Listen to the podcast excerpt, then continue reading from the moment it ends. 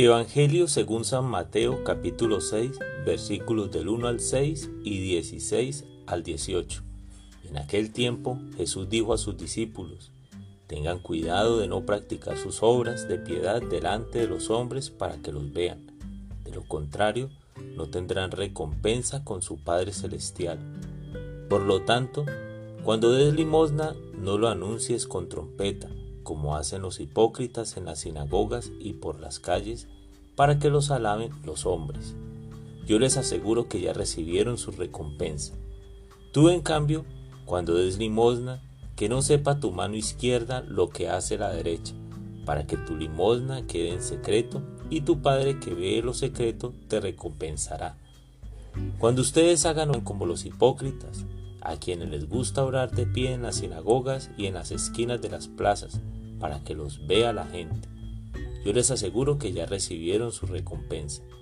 Tú, en cambio, cuando vayas a orar, entra en tu cuarto, cierra la puerta y ora ante tu Padre que está allí en lo secreto, y tu Padre que ve lo secreto te recompensará. Cuando ustedes ayunen, no pongan cara triste como esos hipócritas que descuidan la apariencia de su rostro para que la gente note que están ayunando. Yo les aseguro que ya recibieron su recompensa. Tú, en cambio, cuando ayunes, perfúmate la cabeza y lávate la cara, para que no sepa la gente que estás ayunando, sino tu Padre que está en lo secreto, y tu Padre que ve lo secreto te recompensará. Palabra del Señor.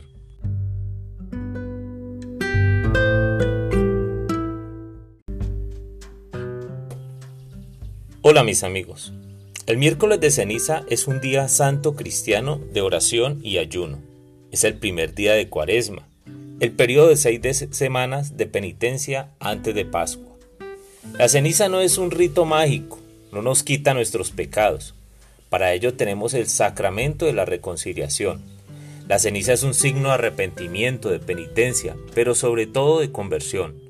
Por eso el Evangelio de hoy nos habla de ayuno, caridad y oración y nos hace énfasis en la forma que lo, hace, lo hacen algunas personas, dado que realizan sus acciones como políticos en época de campaña, en las plazas públicas y con parlantes para que todo el mundo se entere que están realizando obras de caridad o que están ayunando, pero más bien parece que los estuvieran castigando aguantando hambre de forma voluntaria. La recomendación de Jesús, que tu mano izquierda no sepa lo que hace tu mano derecha. Siempre he pensado que uno de los principales inconvenientes cuando se realiza estas situaciones en público, de manera especial la caridad y la oración, es que se corre el riesgo de recibir alabanzas que engordan nuestro ego, trasladando la gloria de Dios a nosotros, y nos hace creer que todo ocurre solo y solo sí por nuestros méritos, por nuestro esfuerzo personal, volviéndonos autosuficientes y olvidando que todo se lo debemos a Dios sin su voluntad, no tendríamos o podríamos hacer todo lo que hacemos o vivimos. Dos retos para este día. Realizar una obra de caridad en silencio y privarte de algo que te cueste a modo de ayuno. Pero no se lo debes contar a nadie. Y recuerda hacer una oración antes de cumplir con el reto ofreciendo esto a Dios. Es, además te ayudará mucho.